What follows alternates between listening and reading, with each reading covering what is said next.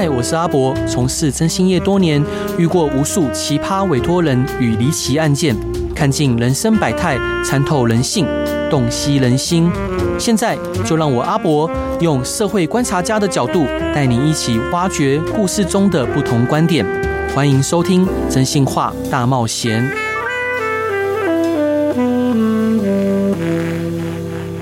各位亲爱的听众朋友，大家晚上好，欢迎回到飞碟电台，收听由我真心师阿仔主持的《真心话大冒险》。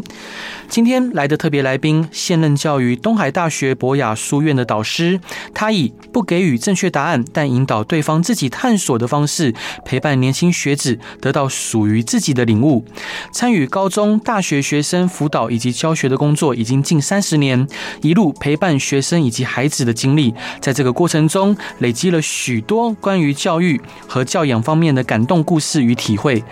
今天他带来他的新书《放手不放养》，记录着这一些珍贵的经历与探索的过程，也让我们理解放手的真意。让我们一起热烈欢迎许恒嘉许老师，老师欢迎您。嗨，大家好。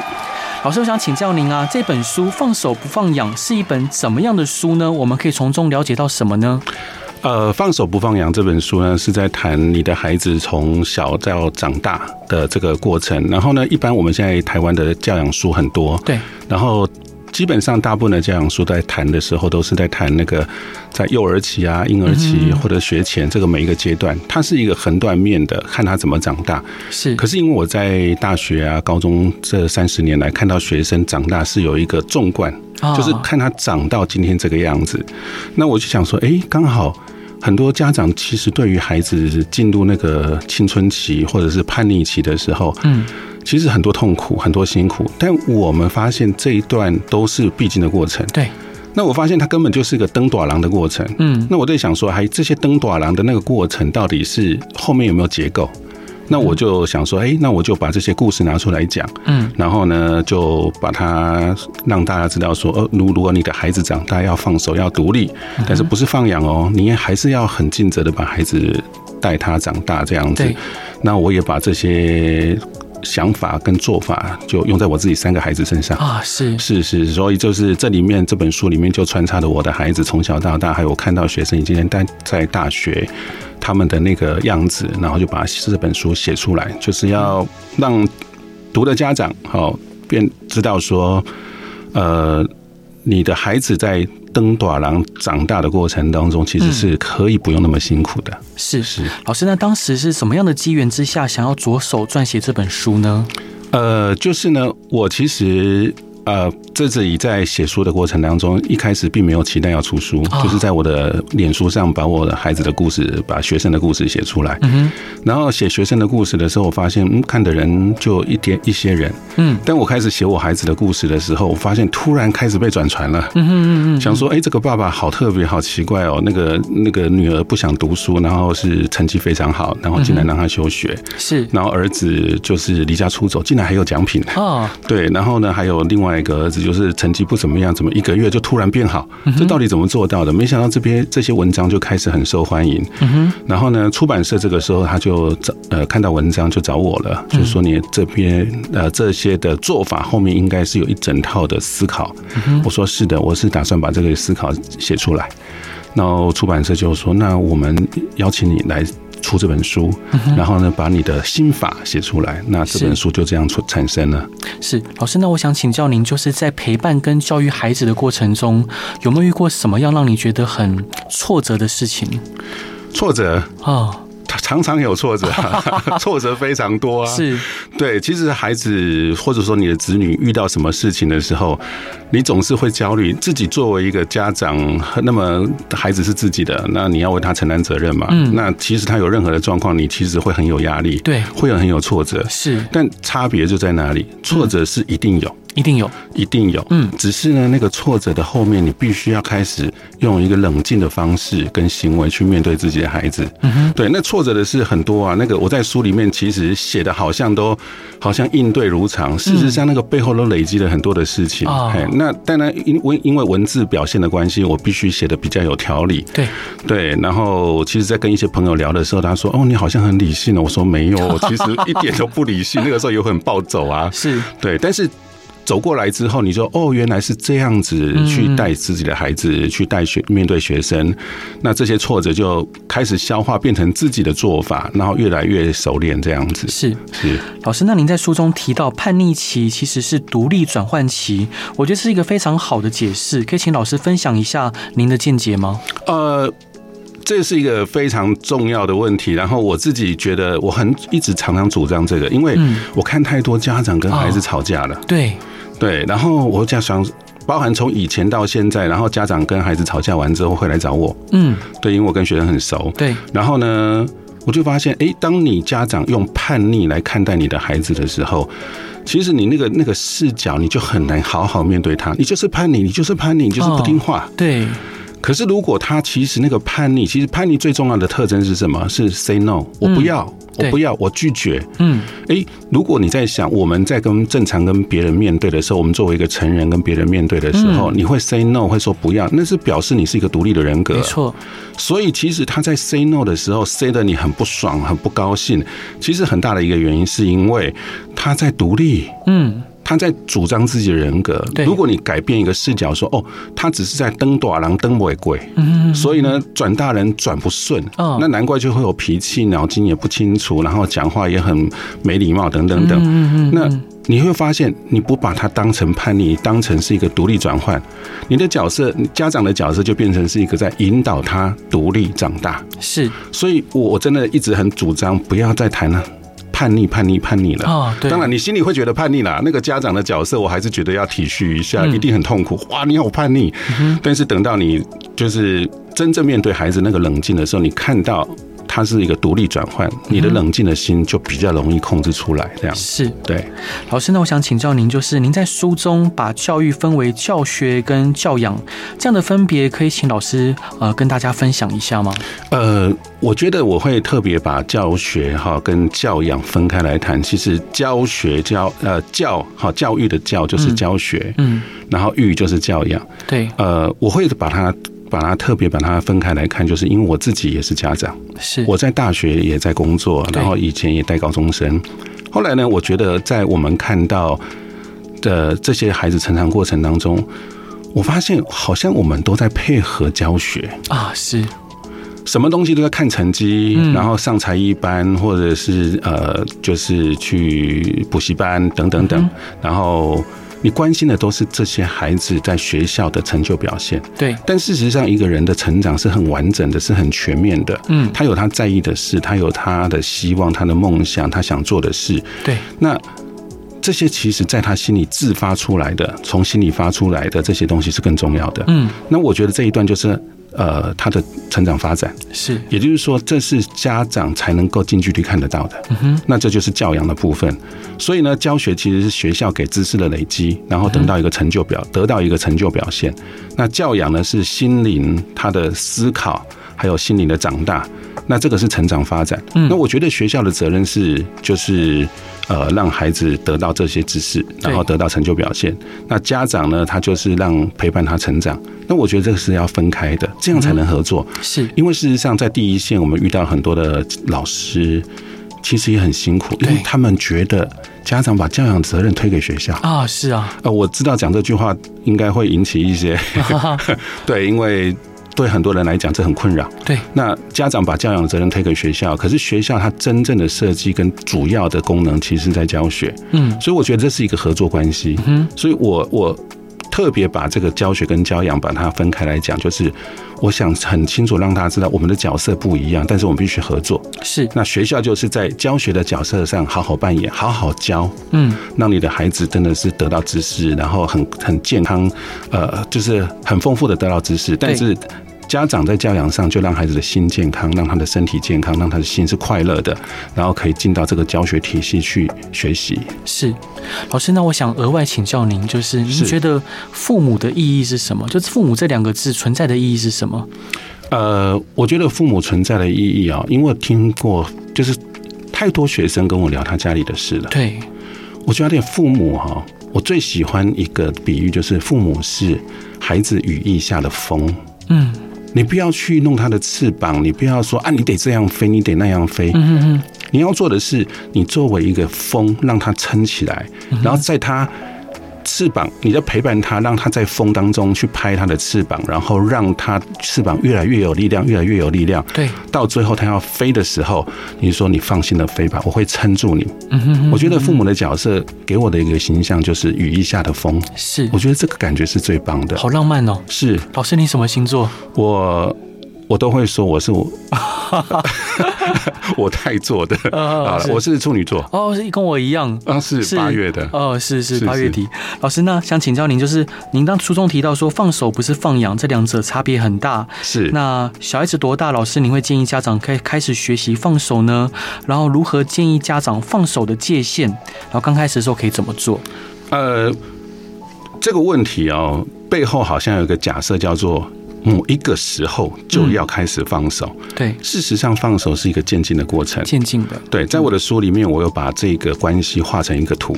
嗯，因为我觉得太多家长提过这个问题，然后我们在很多家长书也发现这个讨论常常是模糊不清的。对，那放手这件事情，其实它的渐进过程大概有四个因素，一个就是你的能力跟你的责任，就孩子的能力可以承担多少责任。嗯哼。第二个角度是家长的视角，是那你愿意给他多少信任跟自由？对，所以其实是四个东西，就是能力、责任。孩子能够承担的责任越大，他的能力越强，你就可以越自由、越放心啊，越信任他这样子。所以它其实是一个四个的关系。所以放手，与其说是某一个时间，或者是才能做到，不如说它是一个你一直陪伴孩子。成为孩子羽翼下的风，慢慢去看他哦，他这件事情他能做到了，嗯哼，那我就放手。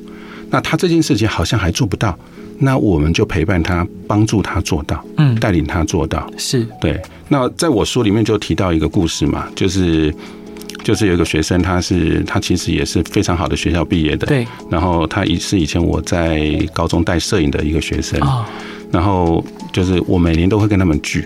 好，这个书里面的这个学生的名字叫若晴。哈，嗯，若晴她就是就是一个被突然放手的一种一种例子。嗯，就是她我们每年都这样聚聚会吃饭，然后有一天大家聊天聊聊聊，然后有人要出国啊，有人开始工作啊，有人有男朋友啊，准备结婚。对，然后讲完之后，他开始突然爆哭。嗯，他说他。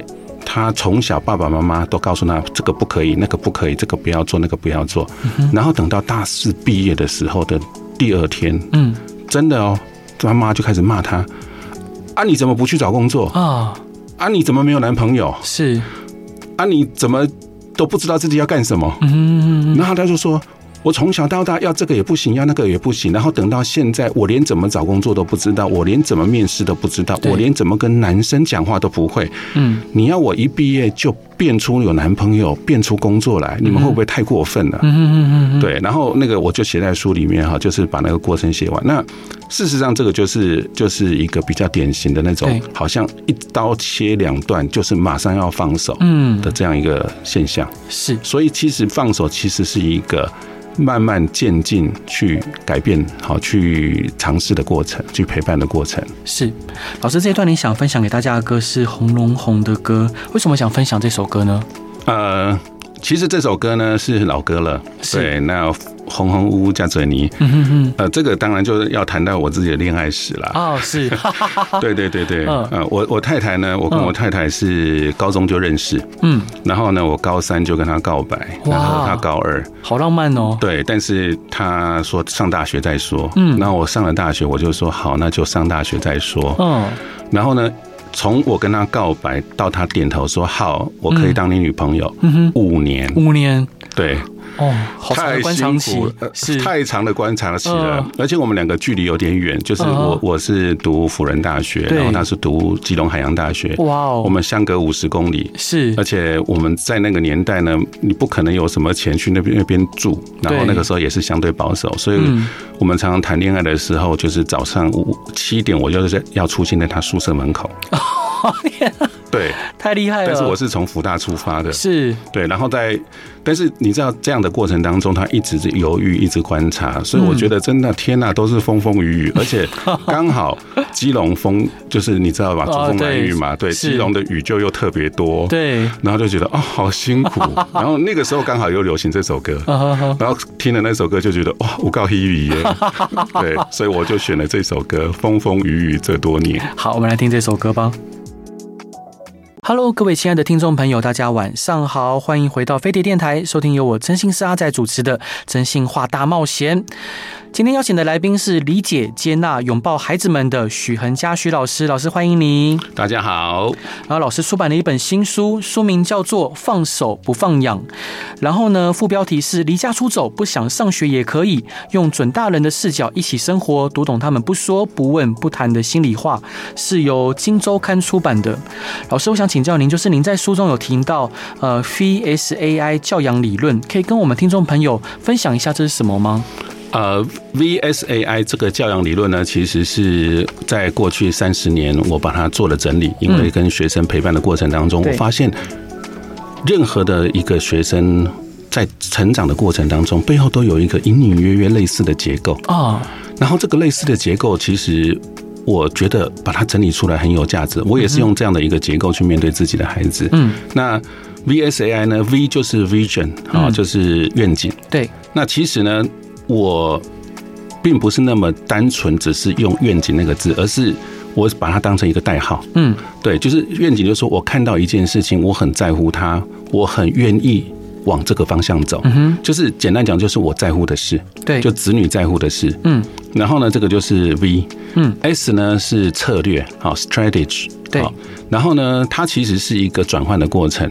那说起来就是。如果我今天有一个在乎的事，子女会有在乎的事，会想往前走的事，那 V 就会让他造成造造成动力。对，嘿，然后呢，可是这件事情如果都没有发生呢，不符你的期待呢，这件你在乎的事根本不发生，你会有落差感，会很难受，会觉得情绪很差。那在教养里面常常提到的一个东西，很重视的东西，就是你要去安顿你孩子的情绪，然后在他的情绪上去多体恤。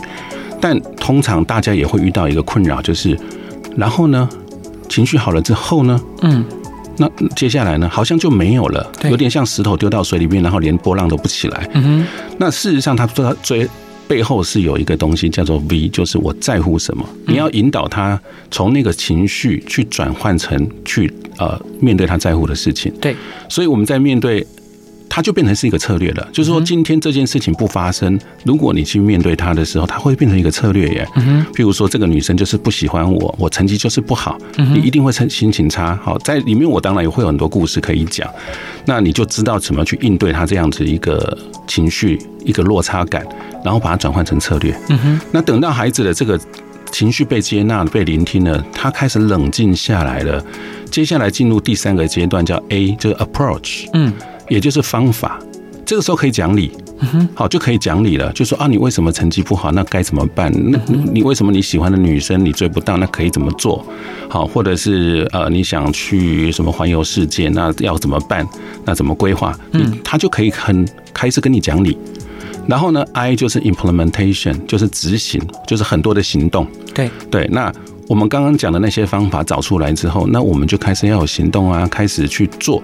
然后把那个实际，把那个成果，实际的成果做出来，那那个 V 就被完成了。所以 VSAI 其实就是子女在乎什么，但是这件事没发生，你就有情绪反应。那你承认这个情绪，接纳完之后，他心里完全冷静下来之后，你就可以开始跟他讲道理。然后接接下来他就有行动去做。那这里面呢，其实。我看到很多的呃亲子的冲冲突啊，父母跟子女的冲突，常常是 V S A I 这四个东西不同步。嗯哼，就是他今天在 V 的时候，他就在他讲在乎的事情，你就在跟他谈讲道理，开始跟他说教。那他正在 V，你就好好肯定他。嗯哼，对，譬如说啊，我就是想要成绩好，对呀，成绩好很重要，你超期待的。但是我成绩就是不好哦，你的成绩不好，那你一定很难过。那你把你的难过心情讲一讲，是。然后呢，那等他最后呢，你才可以跟他讲道理。可是家长常常是，你不要讲那么多，快去做。就是他现在可能是在 S，在心情不好，你就叫他去做就是了。那你再跟他 I，所以呢，这个不同步的状态就变成很多就是子女冲突的一个模式，嗯，好，亲子冲突的一个模式。对，那所以 VSAI 其实就是一个这样的基本结构。那当然，它其实会穿插、会交叠。那我在书里面也提到它的交叠的样子，然后很多故事，我自己因为有经验的，完全看得出来那个 VSAI 的状态。嗯，好，那所以我很鼓励、很邀请大家一起来读这本书，然后让你知道说，哦，你跟孩子的状态，其实有时候夫妻之间的状态不一致也是这样来的啊。对，对，对，对，是。老师在书中还有提到另外一个重要的议题，就是将子女视为准大人，而不是小孩。这应该正确的时候应该怎么做呢？可以跟听众朋友分享吗？好，这个跟呃上一次提到的那个就是叛逆期啊、独立期，其实是一体的两面的概念啊。呃，事实上，我们如果有一句话，我觉得很重要，那一句话叫做：如果你认为你在教养小孩，对，你得到的就是一个小孩。嗯哼。但是我现在是要一个把一个小孩教成大人啊，他才会变大人。对。可是呢，它是一个渐进的过程，他会从小孩。变成像大人又不像大人，有时候懂，有时候不懂，有时候有能力，有时候没能力，有时候可以被信任，有时候不能被信任。诶，这个时候他到底是大人还是小孩？其实就是准大人，他可以，你可以把他当成大人，但是他不那么大人。嗯，也就是说，其实准大人也可以讲是登大郎。好，然后呢，当你把他。你的家长的心境，把他当变成说，哎，我来看你，我来视你为一个准大人的时候，嗯哼，我那个视角会比较清楚。对，说哦，原来我是要成为你羽翼下的风，帮助你长大。嗯，所以你现在还没长大，但是你必须承担长大的这些的学习啊，这些的压力。OK，那我可以给你什么建议？我在陪陪伴当中，就跟你一起度过这一段。嗯哼，哎，所以呢，其实有一句话啊，就是台湾的俗语说“好行地养烟卡”，有没有？嗯哼，一直他们就是什么，有大人的外壳，但没有大人的心理的素质跟能力。是。对，所以他是准大人，就是我看得到那个连连扛，但是我知道里面那个有点撑不起来。其实很多学生会跟我抱怨，甚至是哭诉这件事情，说啊，我就还不行啊，为什么要这样逼我啊？对，那个就是那种准大人的过程。但当然，有的孩子他有的学生哈，他是被家长支持的很好。对。他在遇到这些状况的时候，家长会告诉他：“哦，你可以怎么做啊？可以怎么办啊？”那当然就是用那个 VSAI 的结构去谈说：“哦，你现在到底在乎什么？你的情绪是怎么回事？那有哪些方法？最后你要怎么做？”那就帮助他从那个那个准大人开始过渡之后变成大人。是。老师，那您在书中有提到说，您的小孩子在升国一的时候，您训练他成为城市游侠，规划行程到自己想去的游乐园旅游。这可爱的小故事可以跟大家分享吗？哦，好，这个故事是也是我有写在书里面，其实还是真的是蛮有趣的哈，嗯、就是呃。我一直觉得，就是像像前面刚刚讲的，任何一个孩子在长大的过程当中，他是会过度的。对。那其中一个过度就是他对于空间环境的探索。嗯哼。然后呢，我们家老二就是马吉啊，他就是呃，找到了国小六年级的时候，我就跟他说：“哎，我觉得。”你应该要出去外面走一走，哎，然后我就鼓励他去做空间探索这样子。那我们住台中嘛，那台湾很安全，对，所以我觉得是可以的。然后我就说，有一天我就说，你从这个礼拜六下午开始就出去外面走路。然后呢，他说，呃，走，那我要去哪里？我说去哪里都没关系啊，你就钱好水，然后手机要带着，好，然后呢，你走到迷路的时候打电话给我啊，对。然后他就说好，他就出去了。哇，对，然后呢，他就开始走走走走，走了大概两个多小时之后，他就打电话给我说：“爸，我迷路了。”我说。你在哪里？嗯，他说我迷路了，我怎么会知道我在哪里？我说对，那你真的迷路了。是 好，然后呢，后来呢，我就问他说：“哎，你告诉我你附近的地标，嗯，附近的景物。”然后他就开始跟我讲啊，有个庙啊，有河啊，然后有没有路牌？嗯，然后哦，有有路牌是汉口路三段啊，这还是汉口路一段之类的。嗯，然后我就说好，那我知道你在哪里。他说那你要来接我了吗？嗯，我说不用，你自己走回来吧。他就说。可是我迷路了耶。呃我说，可是你走得过去，你就走得回来啊。嗯他说，那可是走回去路的样子跟回来的样子不一样啊。嗯嗯，我如果又迷路怎么办？我说，那你就问人，路长在嘴巴上，嗯你问人就好了。好棒哦。对，然后呢，过了大概一两个小时，他回到家了。啊啊然后呢，哇，那个身上你知道有太阳的味道，啊！那种满身汗这样子，然后还有灰尘的味道这样子。然后呢，我就开始跟他去 Google 那个街景，嗯去看一个一个看，然后看哎，他走到哪里？他甚至还会告诉我一件事，他说：“爸。”这个这个鞋店现在已经改掉了，它其实变成卖场了，它不是卖鞋的了。是，对他就会讲这样的东西，我就哎，OK，他真的有走，然后他就会开始观察环境，然后看到那边有什么特色，我也会问他说，哎，你在这边有看到什么？那因为我们自己对台中是有一定的程度的了解，就会知道这个地方的特色是什么，那个地方特色是什么，那我就听他讲给我听，嗯，那我们就讨论一下，然后呢，后来呢，他把整个台中市都走遍了。哇，好棒哦！他最远了，我们住那个西屯，就是东海嗯东海大学那边。对，他走到乌日，哎，还走到潭子，哎，哇哦，对。然后呢，后来有一天，我想说，哎，OK 哦，你你走的地方大概公车都大大家坐得到。嗯我觉得我想挑战你更大一点，就坐火车出去，嗯，就是去到一个火，因为火车会跑更远。对，那我就跟他讲说，你要不要自己坐火车出去走一走？因为事实上，这跟我的生命经验也有关系。嗯就是我以前也是会坐火车到处乱跑。我也很爱搭火车，对，到处乱跑。我是是国小六年级就搭火车到处到处走。那我觉得说，大概小学六小小学六年级跟国一这个年纪，这样子的地理空间大概一百公里应该都没问题。嗯嗯嗯然后呢，我就说，那你就我们就到那个云林的一个游乐园去玩这样子。嗯哼，然后呢，我就说你可以自己去。然后过了几，就是过了一两个礼拜，我发现他都没动静，我发现他有点害怕。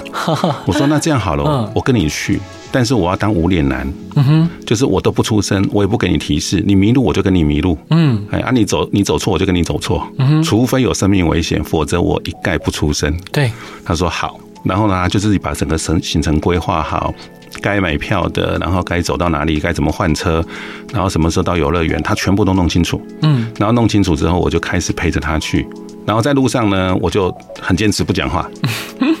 可是我发现啊，因为我们平常蛮能聊的，他就一副要跟我聊天的样子。嗯嗯我说你很想聊天哦？他说对，我超想聊天的。啊我说，但是我不会剧透，啊，我绝对不告诉你路怎么走。他说没关系，我也不要你知你，我也不要你告诉我。啊哈那我们就开始边聊，但是完全不剧透。嗯然后他就这样子带着我们到了那个地方，嗯然后就开始去玩，好，然后呢，呃，玩完之后呢，就就也是安，就是我本来想说他会玩很久，没想到他玩到那种很兴奋，然后一个人玩的很开心、很畅快。嗯嗯竟然他提早要走，哎，他说够了，可以了，这样玩够了，我哦我我们可以回家了，这样子。那我觉得这就是这整个的过程。嗯那我觉得其实小学六年级到国一这个阶段，他其实是有能力规划出很多东西的。嗯，有很有能力去做很多的探索。是，对，那我觉得其实只要只要有好好的引导孩子，然后在这种这种呃 VSAI 的这种从心理期待到他的做法到他的行动，把它整合起来，其实其实在小学就可以做到这样的事情。哇哦，太精彩了！老师，这一段你想要分享给大家的歌是什么歌呢？呃，我这一段想要分享给大家的歌是陈建伟的，嗯，Would You Be My Girl？为什么想分享这首歌？呃，因为我在澳门待了七年嘛，嗯。然后在台湾，然后这样回头来看，我发现其实台湾是一个非常很棒的一个文化综合体，对，在台湾的很多可能性都有，嗯，任何可能性都有。对，那因为我自己的母语是台语嘛，嗯，然后在澳门那边的语言就是开始混合了，对，就有广东话，然后国语，然后呃福建话，然后英文啊等等等。嗯嗯嗯然后这样走回来之后，重新看台湾的时候，我就发现哇，台湾本身的多元性跟包容是非常高，而且台湾在教育上，我觉得大概是两岸四地最开放的、是最 open 的、对，最自由度最高的。嗯那挑这首歌呢，一方面是我觉得它代表了一种文化的多元性，而且它编曲很丰富，是，就像人生很丰富一样。嗯哼，对，这就是我挑这首歌的原因。好，我们来听这首歌吧。Hello，各位亲爱的听众朋友，大家晚上好，欢迎回到飞碟电台，收听由我真心是阿仔主持的《真心话大冒险》。今天邀请的来宾是东海大学博雅书院思维探索导师许恒嘉老师，老师欢迎您。嗨，大家好。老师出版了一本新书，书名叫做《放手不放养》，是由金周刊出版的。老师我想请教您啊，您在书中有提到您的大儿子离家出走三天，您当时是如何面对这个情况？然后他是为什么离家出走的呢？好，呃，我们家马吉哈，就是大儿子啊，他离家出走这件事情呢，其实是，其实我们也是有冲突的啦，嗯。嗯，没有家庭是没冲突的，只是我们知道要怎么去应对。对，那但是整个事件的开始也是一个冲突，那个冲突呢是，就是呃，我们家很 open 很自由，但是呢有一个底线，就是安全的底线，嗯，对，然后呢他出门就会习惯关机，哦，是，所以呢。就会找不到人，对啊，那我们就会开始担心这是怎么回事。然后回来之后又好好的，也没有怎么样。嗯，然后就说你以后出门不要关机，你要开机，我们不会管你，我们只是要确定你的安全，但有事的时候联络。嗯，但是你常常关机会让我们很担心，对，会不安，对，会不安。嗯，然后呢，大家还是关机。有一天那一天我就生气了，我就说你再不关机，站在门口不要进来。嗯，然后我我其实有一句话我也没有讲，就说你。在门口把话讲清楚再进来，为什么又要关机？嗯嗯。然后呢，我跟他讲完之后，他脸上就露出了一抹微笑。嗯哼。然后就觉得，嗯，这是发生什么事吗？我就觉得，嗯，一定有事情。嗯。结果第二天他就不见了，不见了，他就关机了。嗯。对。后来呢，我就问他说：“你为什么？你那个时候在笑什么？”嗯。他就说：“哦，我在笑，说哦，如果我关机的话，那我就可以云游四海。”天哪！对，然后呢，第二天他就消失了，然后手机也没有开，然后呢，他就呃跑去，就是那我们就到了半夜，过了午夜十二点，我们就去报警协寻这样子，然后三天之后哈，就是应该说是第三天。然后呢，警察就凌晨就打电话给我们说：“哦，你的孩子找到了，在哪里？在台北。嗯哼，我们家住台中，他人在台北。哇哦，对，是敦化南路派出所。是。然后呢，在我就四点多我就开了车就上台北。嗯，然后呢就到那个派出所准备领人。我一进去的时候，那个警察哥哥就过来。嗯，好说，我就说哦，我要找我们家儿子马吉这样子。然后他就一副要劝和的表情，说啊，孩子找到就好了，不要不要再骂他了这样子。嗯，那个那种表情走过来是是很明显的，但是还来还。不等他说话，不等那个警察哥哥说话，嗯，我就对着我们家儿子，他在后面我看得到，我就大喊一声说：“马吉，你离家出走，一定没带牙刷，对不对？”嗯，然后我们家马吉就说：“对耶，你怎么知道？”嗯，我就说：“我是你爸，我当然知道啊。”嗯，对，因为平常有陪伴，会知道他的很多的生活习惯啊、细节等等。然后呢，我就说啊，你那个早餐继续吃哈，派出所帮他准备的早餐，早餐还蛮好的。嗯嗯。然后我去买那个牙牙刷回来，你等下好好刷个牙。嗯嗯。对，然后呢，等到他刷完牙之后，然后我们办完你的手续，对，然后就出发。我就说，你为什么要离家出走？你离家出走到底想做什么？对。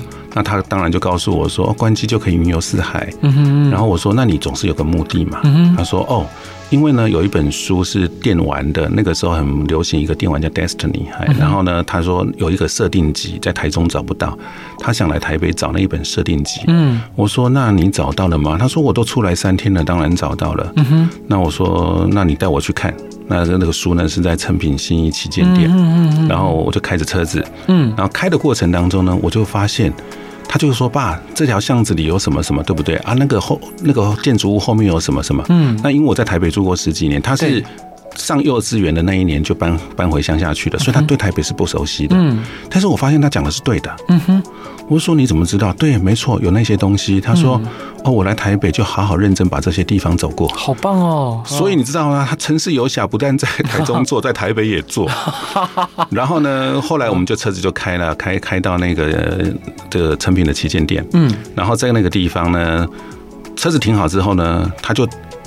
完全毫不犹豫哦，就带我上楼，然后那个成品很大嘛，他就一路走走走，转转转，然后绕过那些书柜，就直接走到那个书柜前面，直接伸手把那本书抽出来，嗯哼，完全从头到尾完全流畅，对，没有任何迟疑，嗯哼，我就发现他真的知道那本书在哪里耶，嗯哼，然后他打开来之后，我就说，哎，这本书你看了吗？他说看完了，我把它看完了，那呃。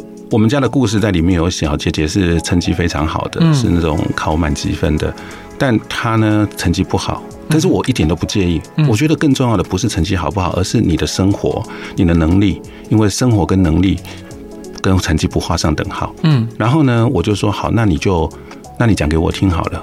我想说，哎，整本都是英文的，你成绩也没那么好，你会看懂吗？嗯，结果他还真看懂。我想说，哦，原来他是有在认真读的，认真看的。即使英文不好，他应该有找了一个方法，让自己能够看懂那本书。对，整本书两百多页，他把它全部翻完。哇，很棒！然后每一个部分都告诉我，然后我发现那个旁边写的英文，我看发现他讲的是对的。嗯哼，然后呢，我就想说，嗯。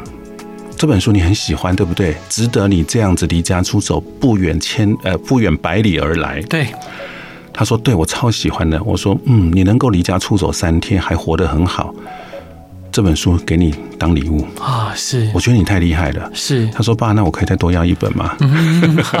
好，我说好吧，那就再另外多了要了一本书这样子。那你知道吗？他离开离家出走三天，他身上只有带两百五十块啊，很厉害。但是我找到他的时候，他身上还有一百块哦。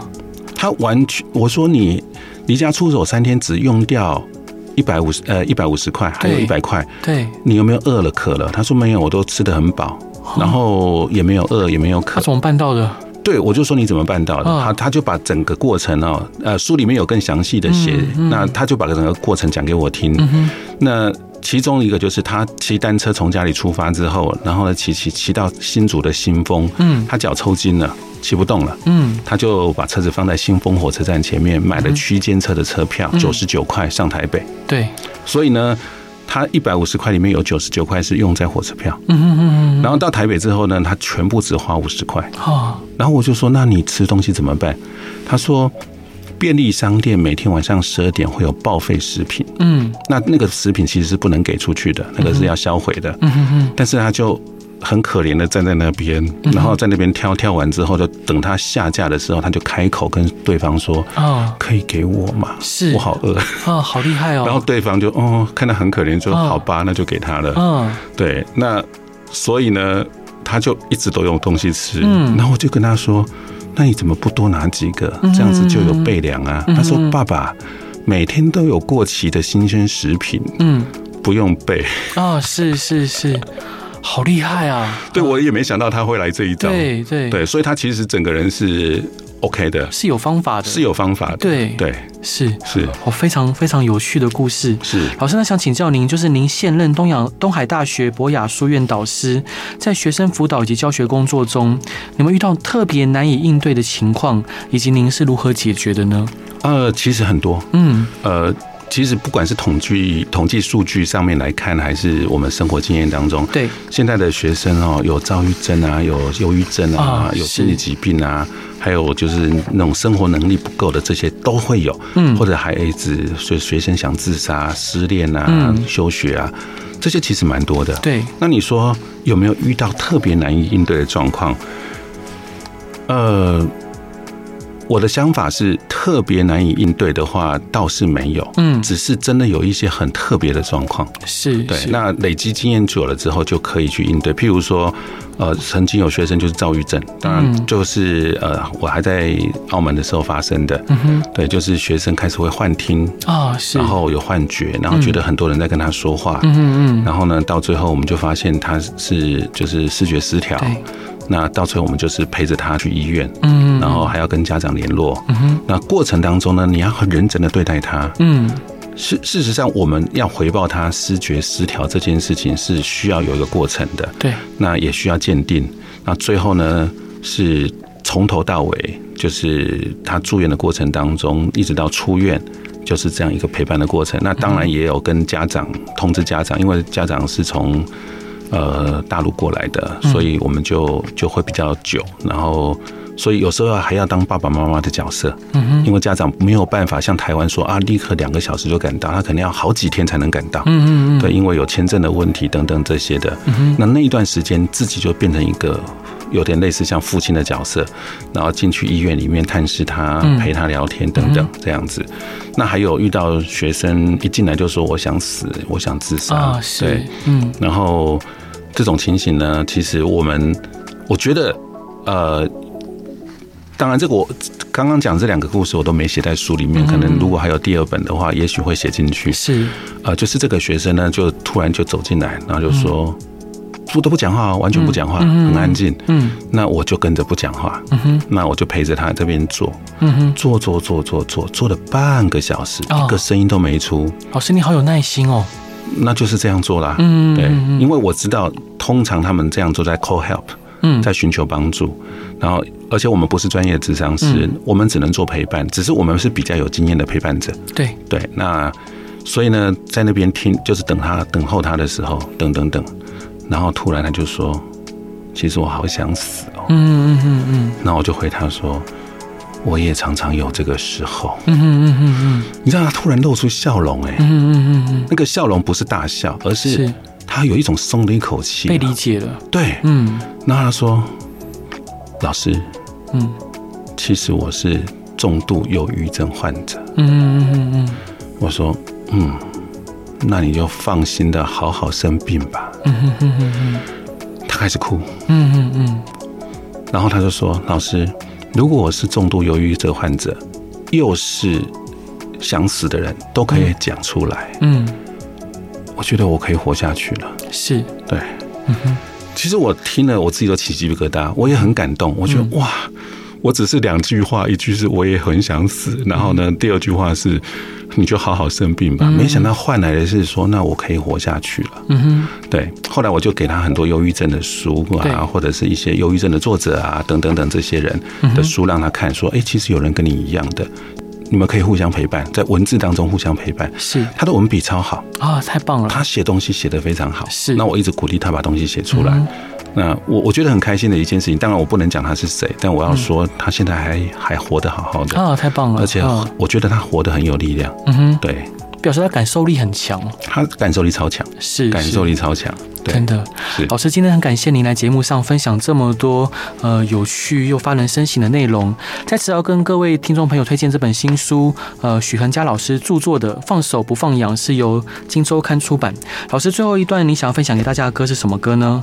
呃，我想分享的这首歌是大陆的一个民谣改编的，叫《妈妈兜兜骑》。哇哦！对，我想这首歌在台湾可能大家不那么熟悉，它其实是一个童年的一个回忆的歌。嗯，很简单的一首歌。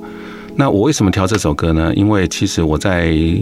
呃，澳门的时候陪学生，其实有不少是从大陆啊来的。是，那他们也会跟我讲很多他生命的故事。其中有个学生呢，他常常跟我讲他跟他外婆的故事啊。是，然后呢，我跟他散步的时候，我会我我常常跟学生散步，然后都会跟他们，他们会聊很多事。嗯哼。然后呢，他讲了一次，他讲了两次，讲了三次，讲了四次，一模一样的事情讲了四次。嗯。我刚开始呢，觉得有点烦，我想说为什么？为什么你会讲那么多次？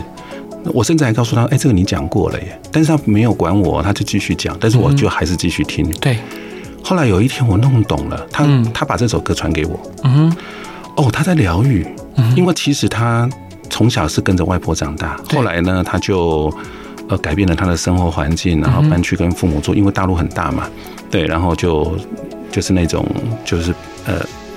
大陆怎么讲？叫做呃，就是老跟小在一起，然后爸爸妈妈出外出打工这样子，然后后来爸爸妈妈就把他接回去了。可是他那个，但是爸爸妈妈忙于工作，所以就没有再管他。对，那虽然家境不错，但是总之就是他那个心啊，就留在那个时候了。对。然后呢，我就发现他为什么一直讲讲讲，因为他他他在疗愈他自己。是。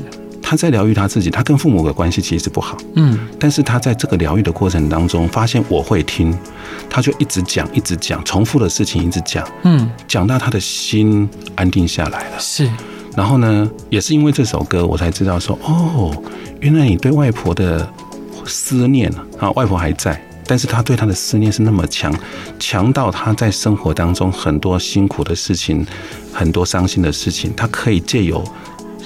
回忆他跟他外婆的互动，来得着疗愈。是有一句话我很喜欢，他说：“好的童年可以疗愈一生，不好的童年哦，要用一生来疗愈。”是我希望哦，家长、老师，这我们这些陪伴子女、陪伴学生的人，都可以让孩子有一个可以疗愈一生的童年。是。